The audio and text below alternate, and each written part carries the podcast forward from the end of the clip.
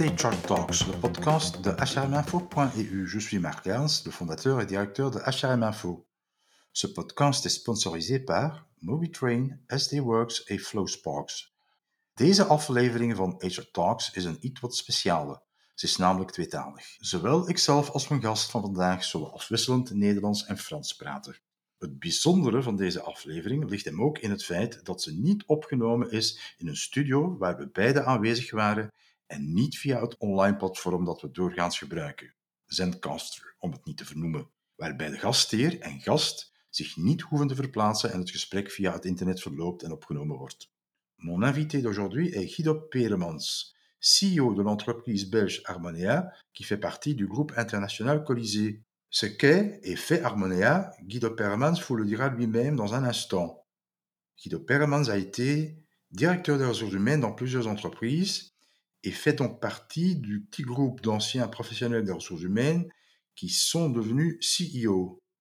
Het bijzondere aan deze editie van HR Talks heeft ook te maken met het gegeven dat het gesprek dat zo meteen volgt, werd voorafgegaan door een online presentatie van Chris Borggraven vanuit New York. Chris is een in de Apple wonende, maar wereldwijd opererende ex-Global Chief Marketing Officer van AB InBev en tevens oud CMO voor de van Coca-Cola. Il a écrit un livre intitulé Marketing est égal finance et business et il a fait, à la demande de HRM Info, un exercice de réflexion dans lequel il s'est demandé si les ressources humaines ne devraient pas être aussi égales aux finances et au business. Pour HRM Info, ainsi que pour Guido Peermans, la réponse à cette question est un oui retentissant. Mais malheureusement, cette vision est partagée par trop peu de professionnels des ressources humaines et surtout, elle n'est pas toujours, même loin de, mise en pratique. De presentatie van Chris Burggraven en het gesprek met Guido Permans werden live gestreamd als onderdeel van de online warm-up voor de vijfde HR In-Off en Tech Day die plaats had in mei. Veel luistergenot, bon écoute. Guido Permans, qui êtes-vous Que fait Harmonia Quelques chiffres, s'il vous plaît Oui, bonjour en tout cas et merci de l'invitation. Qui est Harmonia? Harmonia, c'est une société dans les soins pour les vieux. Ça veut dire que notre mission, c'est plutôt aider ou être un leader dans la transition du secteur d'aujourd'hui, que tout le monde connaît. Et en effet, sur le plan social, sur le plan d'innovation, sur le plan de soins de santé des gens, c'est là qu'on veut aider, c'est là qu'on veut changer aussi ce secteur. Donc, uh, het is een heel belangrijke sector, vandaag zeker, meer en meer in het nieuws. Maar die transitie is wel heel belangrijk voor ons en ook daar een serieuze rol in spelen in een nieuwe vorm van hoe integreren wij onze ouderen in onze samenleving. Hoe doen we dat op een betere manier? Aantal medewerkers in België? Vandaag op de payroll 6500 mensen, verspreid in heel het land. In totaal 94 vestigingen waar we actief zijn 24 uur op 24. Ok, pour cette intro. Vous êtes euh, un des CEO avec un passé en ressources humaines. Il y en a très peu en Belgique. Onder meer Wouter de Geest, de ex-CEO van BASF Antwerpen, enfin eigenlijk BASF België, is een oud HR-man. Je hebt er ook nog een aantal anderen, maar ze zijn dun gezaaid. Philippe Lallemand van Etias. En verder in het verleden twee CEO's van Volvo die ook uh, in hun eigen bedrijf HR-director waren. Kent u soms uh, mensen? Er is geen club van CEO's die ex-HR waren. Die is er niet. Met zoveel zijn we niet, denk ik. Ik denk dat de meeste CEO's ofwel een operationele of een finance of een sales achtergrond hebben. Dat zijn de drie grote, denk ik, waar de meeste CEO's vandaan komen. Maar je suis un des rares, zou men in het Frans zeggen. Maar het klopt wel dat er weinigen zijn, ja. ja. Enig idee hoe dat komt? Ik zou het niet weten. Als je kijkt naar de rol van een CEO, dan zou ik niet weten waarom dan een HR-director geen CEO zou kunnen zijn. Nee. In zijn presentatie geeft Chris daar ook niet direct een antwoord op. Hè? Nee. Hij, voor wat marketeers betreft heeft hij een aantal vaststellingen gemaakt. Onder andere over het feit dat er toch relatief weinig marketeers in directiecomité's zitten. Maar dat is eigenlijk ook het geval voor HR-mensen. Ik heb daar wel een cijfer over. Maar dan gaat dat over bedrijven van meer dan 200 medewerkers. Dans ce cas, pour des entreprises avec plus de 200 collaborateurs, à peu près 80% des comités de direction ont un DRH parmi eux. Ce chiffre a augmenté les 20 dernières années, mais depuis quelques années, est de nouveau en baisse. Il a été même à un certain moment 86%. Mais plus de chiffres que ça, on ne trouve pas, sachant qu'en Belgique, la Belgique est un pays de PME. Dus eigenlijk kan men zeggen, het is een beetje slecht gesteld met het aantal. In de gemiddelde onderneming, eerder klein, naar Belgische maat, zijn ze ook dun gezaaid, de HR-professionals in de directiecomité's. Ja. Hoe zit dat bij jullie? Wel, natuurlijk maakt HR en de HR-director deel uit van het directiecomité. Een zeer belangrijke functie binnen ons bedrijf. Maar ik denk dat er ook een link is met het aantal personeelsleden. Ik denk, hoe meer volk je hebt, hoe meer mensen je te werk stelt, hoe groter de noodzaak ook om een HR-director te hebben die mee aan het roer zit. Ik denk, in een klein bedrijf is het de stichter, de leider, de manager, de eigenaar van het bedrijf die de rol op zich neemt. Daar is de ondernemer ook een, uh, een HR-persoon. Vandaag meer en meer ook, denk ik. Dus ik denk dat je het onderscheid moet maken tussen daar waar een echte HR-professional nodig is en in kleinere bedrijven waar een aantal mensen die functie opnemen. Want je moet de twee scheiden, denk ik. Net zoals in finance men wel vrij vlug een boekhouder heeft, maar marketing en sales bijvoorbeeld ook gedaan wordt door de ondernemer in kwestie. Dus het gaat eerder over de rol dan over de persoon in kwestie. Donc, dans une grande entreprise, il est vraiment nécessaire qu'il y ait un HR director qui a ce rôle et qui peut s'occuper à 100% au personnel, au processus, euh, à tout le monde. Desondanks zie je een aantal bedrijven, internationaal dan, waar stilaan ook mensen een uh, divergent standpunt beginnen in te nemen. Ik bedoel dus de CEO, hè, zo van, uh, ja, dat moet helemaal opgenomen worden door de lijn, we hebben geen HR nodig. Een beetje wat tien jaar geleden ook gezegd werd over marketing trouwens. Hè? Ja, wat ook gezegd wordt over finance. Dus elke operationeel moet zijn eigen PNL kunnen doen, moet zijn eigen uh, financiële boontjes. Ik denk dat dat met alle supportrollen het geval is. Alleen speelt het feit van schaalgrootte enorm mee. Je ziet dat zelfs op kleine teams, de zelfsturende teams. Zelfs daar ze moeten zijn eigen manager zijn. Iedereen moet alles zijn tegenwoordig. Ik zit er wat tussenin. Ik denk dat dat goed is dat mensen die rollen ook opnemen. Ik denk, verwacht van een goede operationele leider dat ze en hun personeel beheren en hun financiën beheren en dan nog eens een job doen. Allee, een job doen, dat is deel van hun job, die eerste twee. Dus dat ze daarnaast hun technische expertise gebruiken. Dat is zo. Langs de andere kant heb je vandaag toch wel technische specialisten nodig die zich in bepaalde materies gaan bezighouden. En dan heb je het over marketing, dan heb je het over HR, dan heb je het over finance.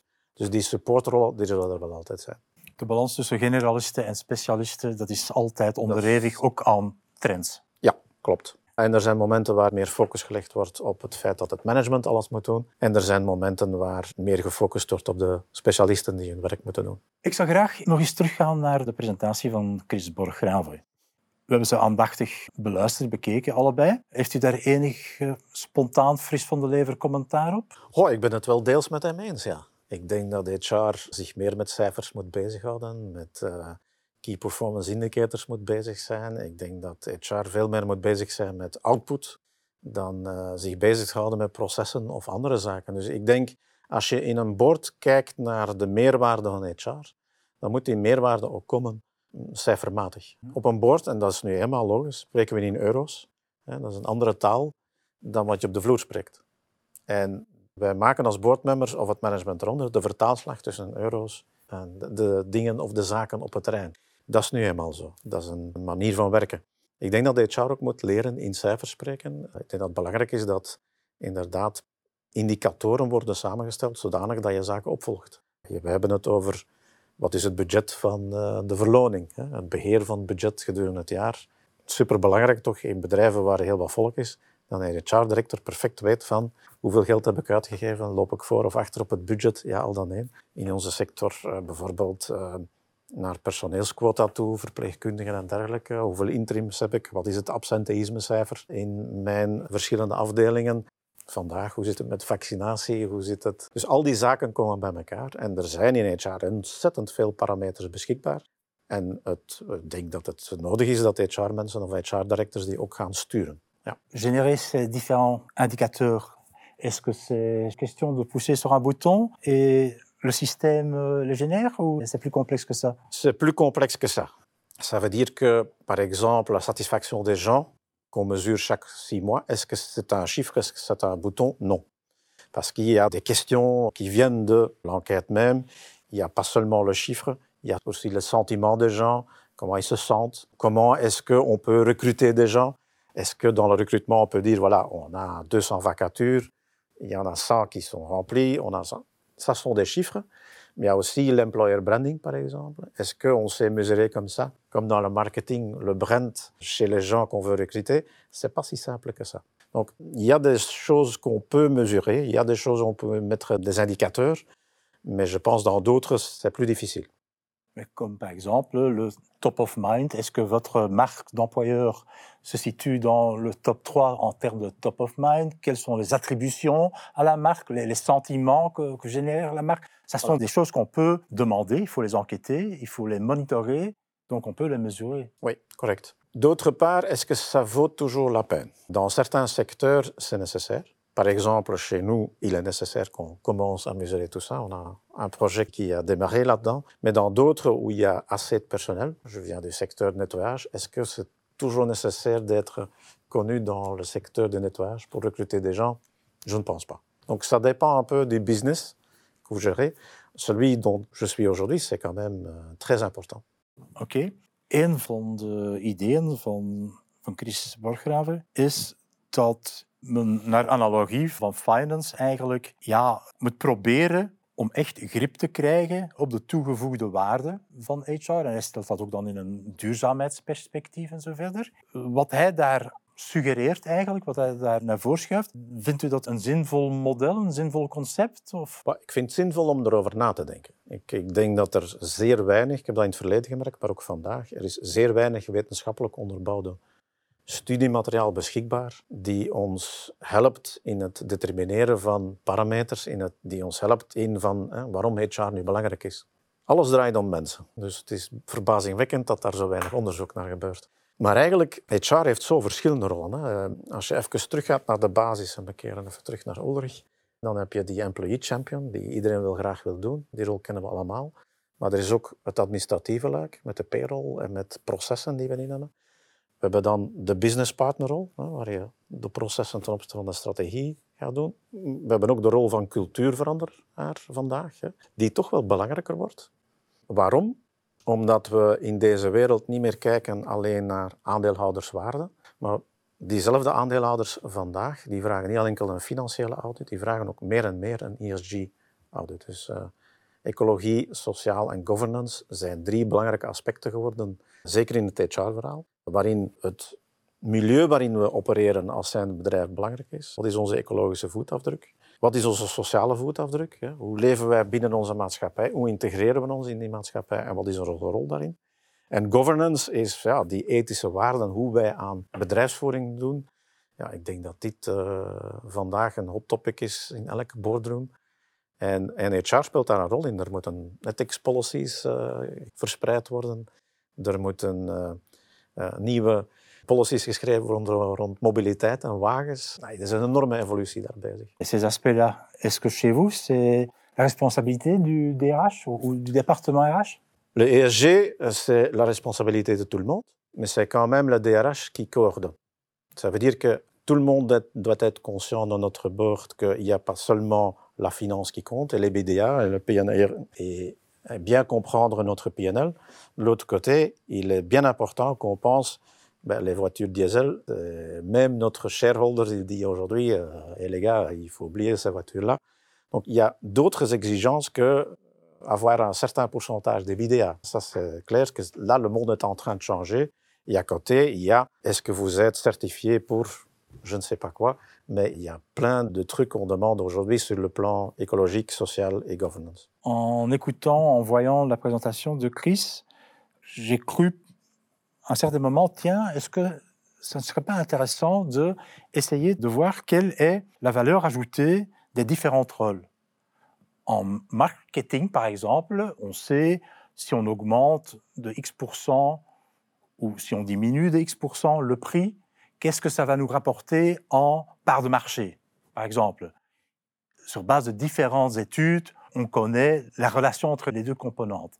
Est-ce que ça ne pourrait pas être un élément de la réflexion pour essayer de voir quelle est vraiment la valeur ajoutée au niveau bottom line, de tel rôle, de tel rôle et de tel rôle, et d'essayer de voir les relations et les corrélations. Oui, en effet, le personnel joue un grand rôle là-dedans. Parce que ce qu'il oublie dans le... hein, Parce que lui, il parle des 4 P, donc le price, product, place et promotion. Je pense le cinquième, j'ai justement people. Ajouter Voilà. dans la xème version. Voilà. Et là, c'est justement les deux euh, qui s'ajoutent. hein. D'un côté, le personnel, de l'autre côté, tout ce qui est ESG, parce que ça, ça concerne la planète et notre société. Donc, je pense que c'est important qu'on comprend comment ça fonctionne. Est-ce que ça fonctionne? Oui, mais plutôt indirect. On peut concevoir que l'employer brand joue un rôle là-dedans. En direct, je ne pense pas, mais indirect, oui. Parce que le fait que les gens viennent travailler chez vous, qu'ils restent plus longtemps, ça a un effet sur les coûts. Donc ça, c'est plutôt le willingness to sell qu'il a aussi indiqué. Est-ce que ça va engendrer directement une augmentation de prix? Ben, Je pense dans certains secteurs, ça pourrait être le cas. Dans d'autres, non. Hein, Dans le secteur des soins, le prix est géré par l'État aussi. Donc ça veut dire qu'on a moins d'influence sur euh, comment est-ce qu'on fixe le prix dans les soins de santé pour les vieux. C'est une autre approche en effet. Donc là, le prix euh, joue moins un rôle, mais dans le fait que le willingness to sell, oui, ça joue un rôle. Et le prix, à ce moment-là, c'est le salaire, par exemple. C'est le, le package euh, Voilà. même ben. Voilà. Est-ce que, par exemple, est-ce qu'on sait gérer notre société à un prix moins élevé que la compétition? D'autre part, on- dans tout le monde dans ce secteur, puis le salaire est IFIC, donc tout le monde est rémunéré de la même manière. Donc là, à nouveau, il y a moins d'influence, mais par exemple, sur la rétention, le fait de recruter euh, des gens, ça coûte de l'argent. Donc euh, le fait que tu as une rétention qui est plus élevée te donne déjà un avantage euh, concurrentiel. Oui. Je pense qu'il y a d'autres choses qui jouent là-dedans. hein. Le rôle des RH va plus loin. Il y a le personnel qui est présent. Il y a aussi le rôle vers les syndicats. Il y a le rôle vers le changement de culture. Il y a le rôle vers comment est-ce qu'on gère les gens. Donc, je pense que la relation va être complexe. Ça va être pas simple. Dans le modèle, il est simple comme HR, contribution. Est-ce qu'il y a un lien direct avec la société? Je pense qu'il y a cette, c'est une relation complexe, je pense. Mais intéressant à étudier. Est-ce que vous êtes repris dans certaines études sur la notoriété et l'attirance de la marque employeur? Qu'est-ce qu'on fait aujourd'hui? C'est on demande en direct à nos résidents, aux familles, directement, qu'est-ce que vous trouvez? Online, tout le temps. On essaye d'avoir euh, les personnes euh, ou les familles euh, chaque année. Donc ça veut dire que tout le monde est tout le temps questionné, qu'est-ce que vous pensez? Comment est la nourriture? Est-ce que vous vous sentez à la maison? Est-ce que, par exemple, est-ce qu'il y a assez de communication avec les familles? Donc on demande les gens directement est-ce que vous êtes content? Et est-ce qu'il y a des remarques Est-ce que des Oui. choses qu'on peut améliorer Et aux familles aussi. Moi, Oui. je faisais allusion aux études telles que l'étude Randstad, aantrekkelijkste werkgever, ou euh, les études euh, Best Employer en, en, autres. Zijn jullie Pas daarin opgenomen? Nee, niet, we gaan niet actief op zoek naar om mee in zulke schema's te denken, omdat wij, wij geloven in een directe aanpak naar het personeel. Dat wil zeggen, als wij zorgkundigen en verpleegkundigen willen aantrekken, moeten ze een stukje doorkomen voor Harmonia en onze visie hoe dat wij die ouderenzorg brengen. Daarin een beetje anders dan de anderen. En ze moeten ook in dat concept geloven. En daarin eh, is het zo dat wij trachten dat ook bekend te maken, meer en meer nu direct naar die mensen toe. Misschien komt er ooit eens van dat we dat eh, een Randstad-indicator of dergelijke, dus ook naar Harmonia zullen kijken.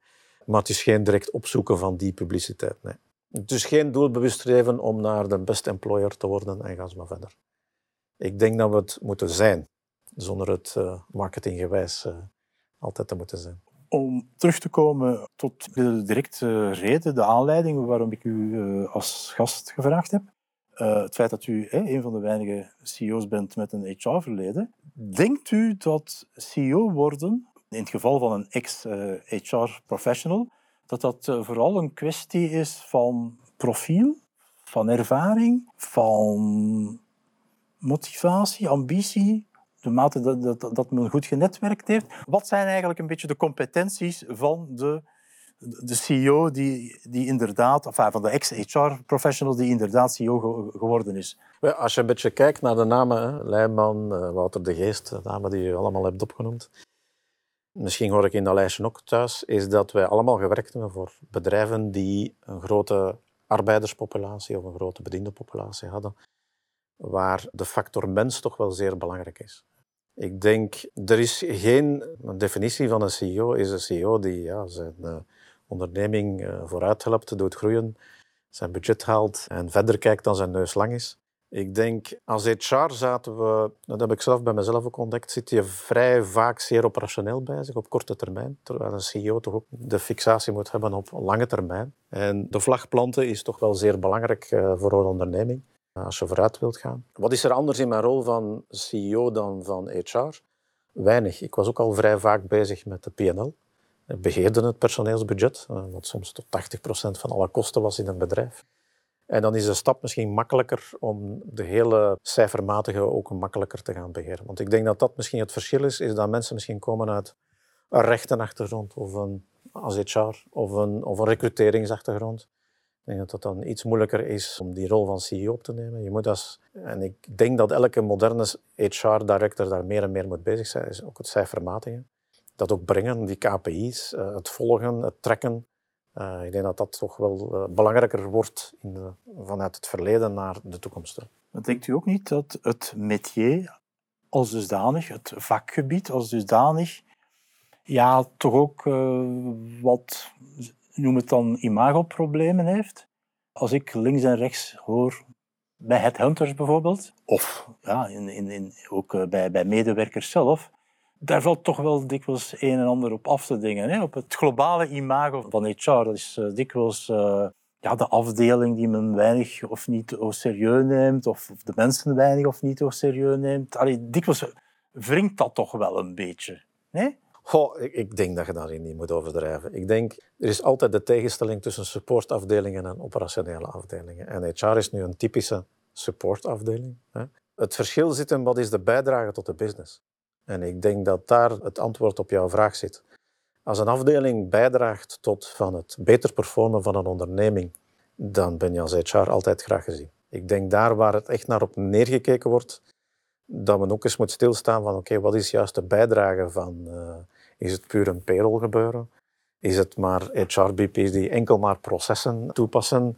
de stap zetten naar het menselijke en naar het strategische is zeer belangrijk. Dus als, voor diegenen die het Ulrich-model kennen, de cultuur change, ik denk dat dat een belangrijke is. En ik denk diegenen die die stap niet zetten, dat daar wel in de toekomst meer vragen worden bijgesteld. Ja. Ik herinner mij een presentatie van misschien al ondertussen twintig jaar geleden van iemand die nadien CEO geworden is van een farmabedrijf. En hij werkte als HR-consultant. Eh, en uh, iemand in de zaal zei van die jongen is te goed om in HR verder te gaan. Snap je? Dat, dat, daar duidde ik eigenlijk er net op. Hè? Ja. Dus ja, er is toch wel een, een, maar dat is altijd, een reëel hè? of een gepercipieerd probleem. Ik denk dat men hetzelfde heeft met salesmensen. Ik denk dat men hetzelfde heeft met bepaalde finance profielen. Die... Je hebt in finance bijvoorbeeld ook boekhoudersprofiel, maar je hebt daar ook mensen die zeer business-oriented zijn. Ja, business finance mensen, je hebt business HR mensen. En ik denk dat daar het verschil zit. Ik denk niet zozeer in het vakgebied als dusdanig. Nu, HR blijft en is een métier. Ook vandaag als CEO, ik moet zeggen dat ja, voor mijn HR-directeur is het ook altijd niet simpel om met mij samen te werken, omdat het uh, natuurlijk de uitdaging vergt om ja, in het vakgebied ook verder te discussiëren. En, uh, langs de andere kant maakt het dan gemakkelijk, want ik versta zeer snel waar dat zij ook naartoe willen. En zij verstaan meestal ook wel vrij snel waar ik naartoe ga.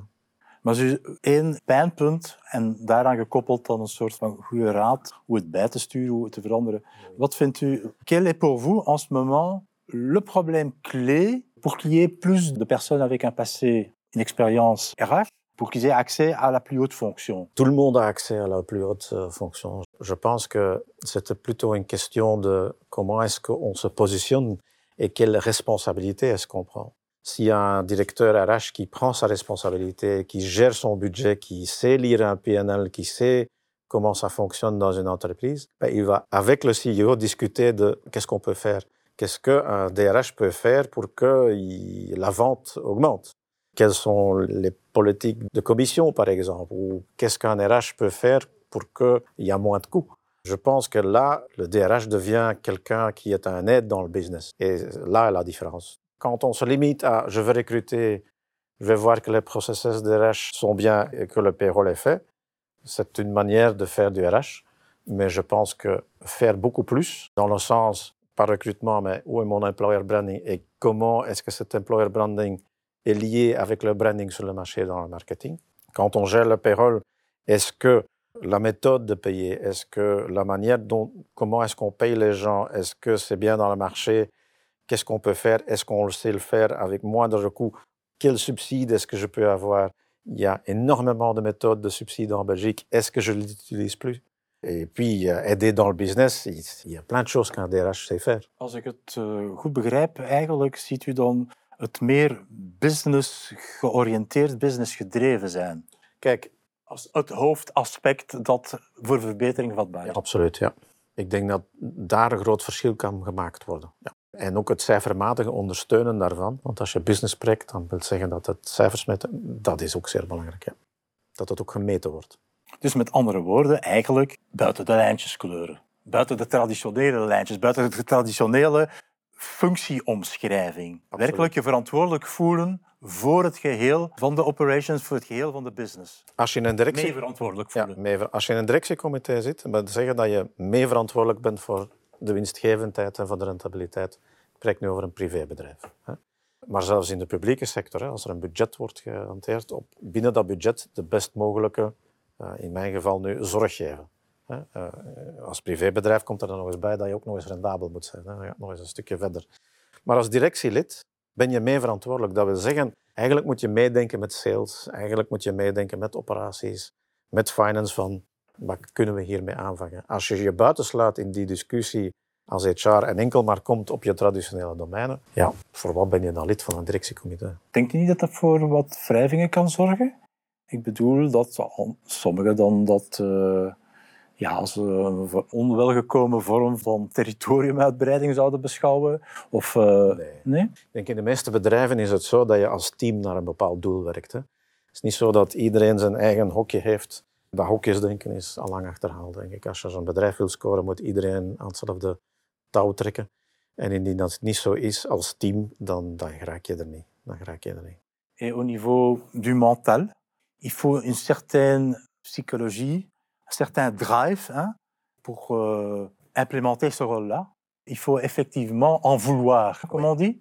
Pas tous les professionnels des ressources humaines, même à un haut niveau, ont justement ce profil. C'est un profil qu'on, que- je, en tout cas, lis spontanément plus avec un marketeer. Dans- Expressif hè, euh, Oui, extravert euh, Je pense dans les RH, il y a les rôles pour les généralistes et il y a des rôles pour les spécialistes.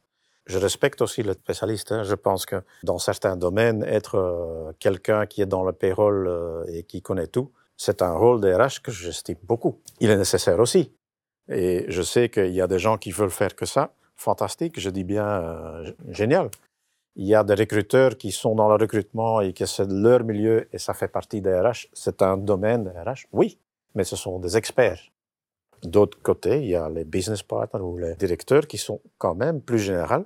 Et là-dedans, oui, et ça c'est une implication personnelle, évidemment, c'est que est-ce que je vais co-gérer la société, oui ou non? Et ça c'est un choix. Si le choix est non, je ne veux pas le faire, ben, je ne comprends pas alors vous- pourquoi vous êtes dans un comité de direction. Un comité de direction a justement pour vocation de gérer une entreprise. Mais c'est peut-être la clé, c'est peut-être la raison du pourquoi. Je veux dire, il y a relativement peu de DRH qui font partie du comité de direction. Was de kip was het ei, hè? Ja. Omdat de andere leden en de CEO vinden dat ze sowieso niet het juiste profiel hebben. Of omdat ze inderdaad, om weet ik veel welke reden, terugdeinzen, aarzelen om die rol van Terwijl die medeverantwoordelijke voor het geheel, voor de business, te, te Ik ga, ik ga iets gevaarlijks zeggen nu.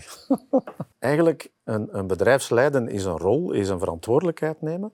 Maar het is niet de moeilijkste in de zin van als je met vakbonden kan onderhandelen, zaken bereiken met mensen die niks willen bereiken, ja, dan is de rest echt simpeler. Een klant en dergelijke die wil iets. De rest is beheren. Mensen overtuigen die het niet willen om toch iets te doen, zoals vakbondsnegotiaties, goh, dan kan je echt sales. Bedoel, en ik denk dat dat HR-directeurs weinig beseffen, is dat ze wel wat competenties hebben, in huis hebben. En dat we ook zelf ervaren. Discussies met klanten zijn af en toe makkelijker dan met de vakbond aan tafel zitten. Dus ik denk dat de HR-mensen de competenties juist hebben om een aantal zaken te kunnen doen. Alleen is het een kwestie van ja, die verantwoordelijkheid willen opnemen om beheer te gaan doen in andere zaken dan enkel maar hun eigen domein. Nochtans heb je alles, onderhandelen zit daarin. Je moet een, tegenwoordig een, arbeidscontract dat moet je verkopen. Daar zit cijferwerking, want je moet je payroll kennen. Er zit in heel het eh, proces dat je hebt van veranderingen en dergelijke zit het change management. Eh, dat doe je ook op groepsniveau. Allee, ik denk dat in HR alle competenties aanwezig zijn om een bedrijf te leiden. Oké, dus met andere woorden, als je een CIO kunt onderhandelen, kun je alles. If you can make it in, in HR, you can make it everywhere, om uh, Frank Sinatra, denk ik, te parafraseren. Ja, ik heb dat toch zo ervaren. Het, het, is door de ervaring die ik opgebouwd in het jaar, door inderdaad serieuze budgetten, personeelsbudgetten te, zelf te beheren, door die vakbondsnegotiaties, door in sectorale vergaderingen te zitten met vakbonden, door zelfs een keer opgesloten te geweest te zijn in een fabriek tijdens een vakbondsnegotiatie, tijdens een staking dat maakt dat je inderdaad die verantwoordelijkheid wil nemen en dat je zegt van ja, dit kan ik ook wel. En dan is het een kwestie van leren PNL leren. Sales, dat is, dat is hetzelfde als iets verkopen aan je vakbond, maar dan aan mensen die het willen. En gaan ze maar verder. Ik denk, uh, het durven doen is denk ik de belangrijkste stap die je dan moet doen. Ja. Ik heb het nog nooit gedaan, dus ik kan het. À la Pippi voilà. On voit actuellement que certaines euh, personnes, en DRH même, hein, directeurs des ressources humaines, sont également responsables pour le corporate social responsibility, en d'autres cas également pour corporate communication, aussi bien interne que externe. Il y a quelques exemples. Chez euh, Insurance, le DRH est responsable CSR. Chez Heidelberg Cement, la responsable ressources humaines est responsable sur la corporate communication, également euh, Brussels Airport, etc. Certaines personnes, waarnemers, observateurs, croient que c'est une route à prendre voor de, zeg maar, voor de upgrade van het vak en voor, laten we zeggen, de lange weg naar een beter globaal imago. ESG is een verantwoordelijkheid van iedereen. Hè? Dus de CSR, maar dan, ik zie het een stap meer. Het is meer dan CSR. Het is ook de ecologie, het is corporate governance is, is uh, zeer belangrijk. Is denk ik in elke functie vandaag belangrijk. Of dat je nu in finance zit, of in sales, of in operaties, wat kan HR daar betekenen wel, is die coördinerende rol opnemen. Maar verantwoordelijk voor zijn, dat is iedereen, denk ik. En ik vind het nogal bedroevend als je moet stellen van ik ga er iets bij doen dat mijn functie wordt gewaardeerd. Ik denk iemand, een HR-directeur die echt uh, zijn best doet en die meer doet dan enkel de traditionele rol, maar die, die die uitstraling ook heeft, heeft geen uitbreiding van functie nodig om die rol belangrijk te doen achter. Ik heb een HR-directeur, die doet dat supergoed. We zitten dezelfde golflengte om dit bedrijf te leiden. Ja, die heeft geen ESG-rol nodig. Zij coördineert mee het sociale wel. Het ecologische zit ergens anders. Maar zij heeft geen bijkomende taken nodig om zichzelf in de picture te werken tijdens een directiecomité bijvoorbeeld. Zij discussieert mee uh, over de PNL als we het erover hebben. Morgen is het uh, de cijfers. Daar gaat zij even goed... Kwaliteitszorg en klachtenmanagement. Klachtenmanagement en, en procedures die er zijn, geeft zij er even ongezouten mening dan al de rest. Net zoals haar collega's ook de mening zullen zeggen over het HR-proces. Nous allons parler de ce qu'on appelle maintenant hybrid working, new way of working. Dans un secteur comme le vôtre, où dat een business is, een, een mensenbusiness bij uitstek, waar contact, het nauwe contact tussen de cliënt, in jullie geval zelf bijna patiënt, en de zorgverstrekker heel, heel, heel, heel nauw is. Hoe kunnen jullie tegemoetkomen aan die onmiskenbare behoefte van de medewerkers aan wat meer autonomie, aan wat een andere work-life balans. Hoe gaan jullie daar uh, mee om? Het hangt een beetje af van de functie. Zoals u zegt, als je kijkt naar een huis, naar een woonzorgcentrum, dan is menselijk contact wel het meest belangrijke. Dus in die zin is hybride werken voor een verpleegkundige of voor een zorgkundige zeer moeilijk. In de zin van haar aanwezigheid bij de resident is job. Dus het, wat we daar trachten wat te doen, is inderdaad alle soorten zaken, zoals opleiding en dergelijke, dat dat ook een beetje vanuit thuis kan gebeuren. We bijvoorbeeld eh, de planning checken of de enquêtes. Dat je met een, een app die we nu ontwikkelen, dat dat makkelijk op een andere plaats kan dan in het woonzorgcentrum. Want ja, inherent aan het gebeuren is dat je bij de residenten, bij de mensen zelf moet zijn. Net zoals in een fabriek, in een autofabriek, een arbeider aan een band, die moet een auto maken. Het is niet dat je dan thuis kan zitten werken. Wat betreft de supportfuncties, zal ik ze maar noemen, ja, zij kunnen vandaag twee, drie dagen per week eh, rustig thuiswerken. Of, en dat zijn ze nu ook verplicht, ik verplicht ze één dag om de veertien dagen in een uh, huis uh, te helpen en te werken. Dat wil zeggen dat ze niet naar hoofdkantoor gaan, maar dat ze gaan hun job doen ergens uh, on-site. Maar het is zo dat het hybride werken vandaag voor, zeker voor supportfuncties, zoals HR, finance, alles wat met sales te maken heeft, ja, dat dat evident is voor mij, dat dat niet altijd op kantoor hoeft te C'est relativement courant chez Henkel, Unilever, P&G que les anciens marketeers ou les directeurs de la vente ont fait du terrain, ont fait du porte-à-porte. Enfin, avant c'était du porte-à-porte, maintenant c'est du online, mais bon, hein, je veux dire, est-ce que ça ne serait pas une bonne idée que plus de personnes en DRH, en ressources humaines plutôt, ont e- effectivement une expérience terrain dans le business dans lequel ils, ils travaillent? Oui. Om het anders te zeggen, dat HR-medewerkers ook eens, ik zeg maar wat, een incontinente patiënt gaan eh, helpen. Ja, het kan ik ik trek het een beetje op flessen, hè, maar ik bedoel hè, werkelijk de laarzen aantrekken en met de laarzen in de modder. Ja, kijk, er is ook zoiets als een, een beroep ernst. Dus er zijn processen die we moeten volgen. Het is niet zo altijd evident dat iemand anders doet wat een zorgkundige moet doen, wat een logistiek medewerker. Ja. Dus ja, wat, daarom ook die tussenvorm die ik nu hanteer, is dat zij in een huis moeten gaan werken. Zo kunnen ze 's middags wel wat meehelpen, bijvoorbeeld eten geven. Maar de rest voelen zij wel door aanwezig te zijn. Voelen zij wel van hoe werkt dit hier, hoe functioneert dit. Ze zien ook dingen rondom hen gebeuren. Die nabijheid vind ik zeer belangrijk. Net zoals in het vorige bedrijf waar ik werkte, dat mensen wel eens meedraaiden in het poetsen. En dat was makkelijker. Maar dat werd ook gedaan. Dus de HR-mensen, op maar iedereen, hè, of dat dat nu HR is of finance of whatever bij mij, is van je gaat een stukje meedraaien, zodat je voelt wat een métier is. Dat is voor mij, wat mij betreft, eh, zeer belangrijk. Ik denk als mensen beseffen, mensen die payroll doen bijvoorbeeld, als zij beseffen van oké, dat zijn die verpleegkundigen, dat zijn die zorgkundigen, dat zijn die medewerkers in een woonzorgcentrum en ze zien ze ook passeren. Ook het gezicht is belangrijk, ook het feit van zaken die zij zien doen. Dan weet je al meer van oké, ik ben hier lonen aan het berekenen, maar ik weet nu ook waarom. Naar analogie van de voorbeelden die je net gaf, dans la distribution par exemple, il y a pas mal de personnes avec une fonction, euh, une autre fonction en ce moment, mais qui ont démarré comme rekkenvuller. hè. Mon directeur opérationnel était une infirmière dans le passé, donc ça dépend un peu de quelle fonction. Mais je pense qu'il y a plein de possibilités pour les gens. oui. Hoe ziet u dat? De meeste KPI's van HR zijn toch moeilijk om te zetten in euro's. Ik denk aan ziekteverzuim, kaderopvulling, retentie enzovoort. Donc, comment peut-on opérationnaliser le concept KPI, Key Performance Indicator, in operationele HR-zaken? Wat wij bijvoorbeeld doen, is de KPI absenteïsme bijvoorbeeld. We vergelijken dat met de sector. En het teveel aan percentage, als je dat vermenigvuldigt met een loon, dan weet je perfect hoeveel euro's je verliest op dat moment. Arbeidsongevallen, hè, als je kijkt naar het percentage aanberoep, dat is direct gelieerd met de verzekeringspremie die je betaalt.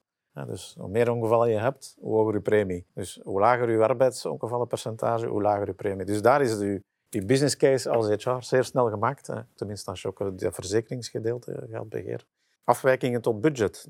Perfect gaan. eh, retentie en uw recrutering. Als je kijkt hoeveel vacatures er open staat en als je kijkt naar de lead time die nodig is om ze in te vullen, dan weet je ook dat je op een bepaald moment geld verliest omdat je niet voldoende personeel hebt. Dat kan je perfect in euro's omzetten. En als ze te snel terug het bedrijf verlaten. Absoluut. Hè. Als je retentie niet hoog genoeg is, hè, dat is mensen dat je verliest, dat wil zeggen dat je recruteringskosten omhoog gaat. Dat is zo simpel als dit. Dat wil zeggen dat je meer betaalt aan mensen die je nodig hebt om eh, mensen te zoeken. Dat je meer betaalt aan eh, allerlei webapplicaties die nodig zijn. En gaan ze maar. Plus de tijd die je dan nog steekt van mensen die het interviews moeten doen. Ik denk dat je dat makkelijk kan kwantificeren. Un constat, un manque de diversité dans le comité de direction. Est-ce que vous partagez ce constat? Non. Premièrement, non? Non. Sur tous les critères, gender, euh, caractériel, want dat wordt dikwijls eh, vergeten. Non, je pense que la diversité est bien présente. Ce qu'il y a encore, c'est dans les sociétés, c'est l'homme blanc, on m'appelle. Il est encore surreprésenté par rapport aux femmes, oui. De l'autre côté, je pense qu'il y a, dans pas mal de sociétés, il y a un comité de direction qui est déjà constitué d'hommes-femmes bien répartis. Mon chef, le président de Colisée, c'est une femme. Donc, ça dépend un peu des choix. C'est vrai qu'il faut faire des choix. Et en tant que CEO, il faut veiller que la composition du, du comité de direction reste homme-femme, plus chez nous encore francophone, néerlandophone. Cette diversité, ça Werken jullie met quota's of met streefcijfers? Ik werk niet met streefcijfers of ik werk nog met quota. Maar in mijn hoofd zit wel dat er een evenwicht moet zijn. Ik denk, eh, als je op een bepaald moment vaststelt van oei, we gaan niet met te veel Nederlandstaligen zijn. Je moet dat wel als CEO in je hoofd hebben.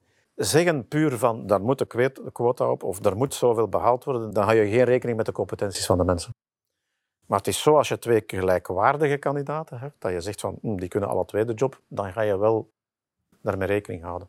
Maar in eerste instantie komt nog altijd competentie. Maar als CEO is het belangrijk om in je aanwervingen dat wel in je hoofd te houden. Ja, absoluut. Als je dat niet doet, constateer je dat je op een bepaald moment dat dat scheef zit. Ja. In het algemeen stelt men over hè, die problematiek, de diversiteit in de raden van bestuur, in directiecomité's. Het gaat vooruit, maar tergend traag.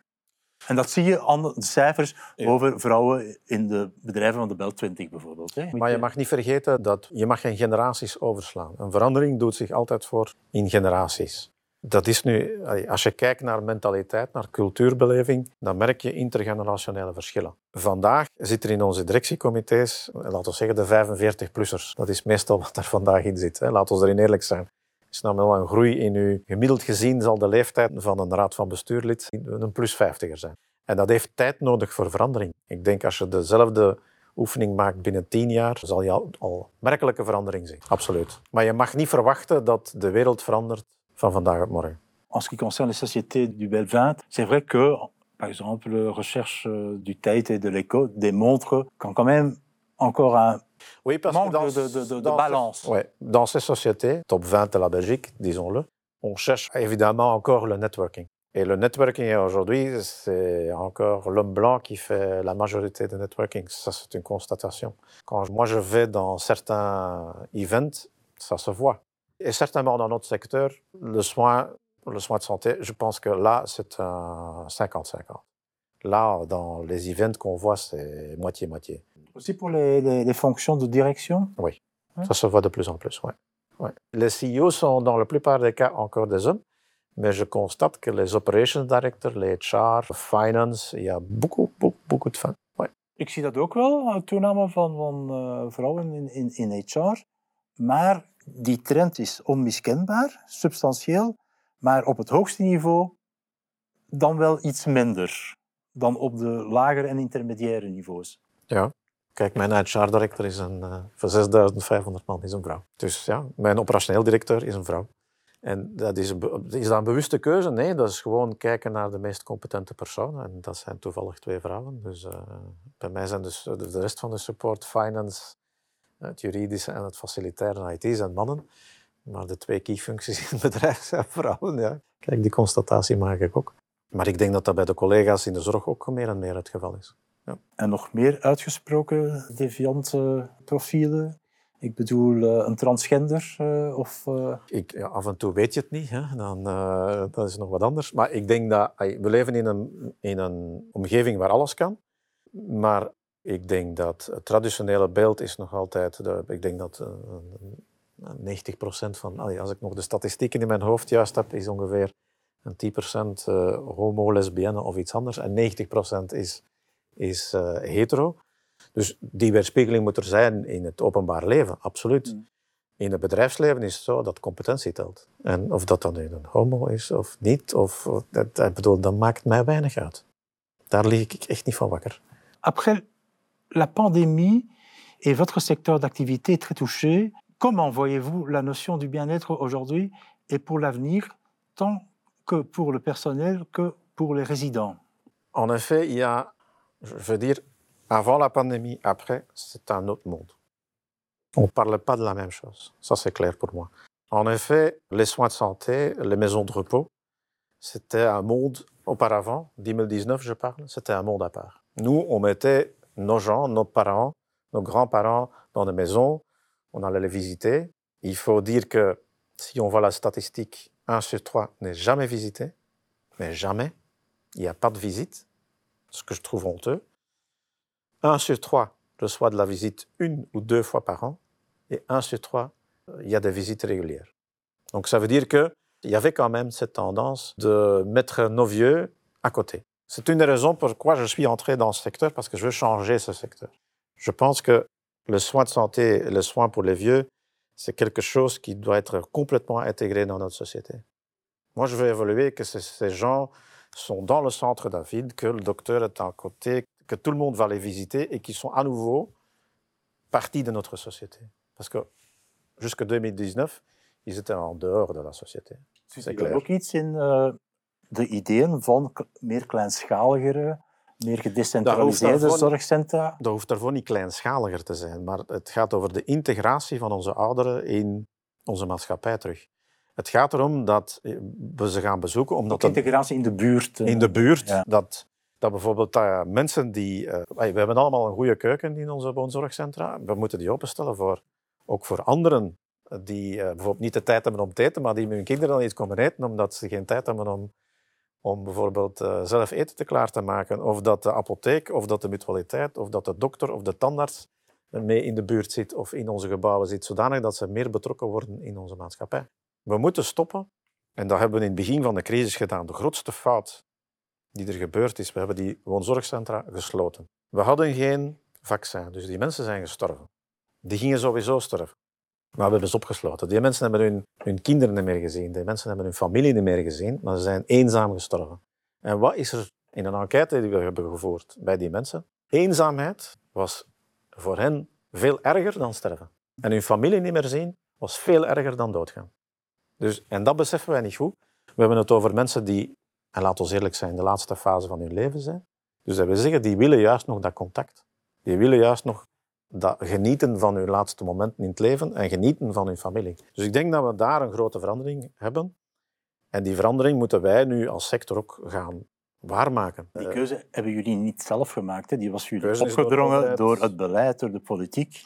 als ik zie naar sommige En de verantwoordelijke voor die, die keuze is... Zijn partij is niet onhaardig afgestraft in een recente peiling. Ja, het gaat over keuzes van sommige mensen die ik ten eerste betreur. Die, natuurlijk kan makkelijk spreken, het is een achteraf gebeuren. Maar ik denk dat we ook moeten leren uit die crisis, van, ook als bedrijfsleven. Hè.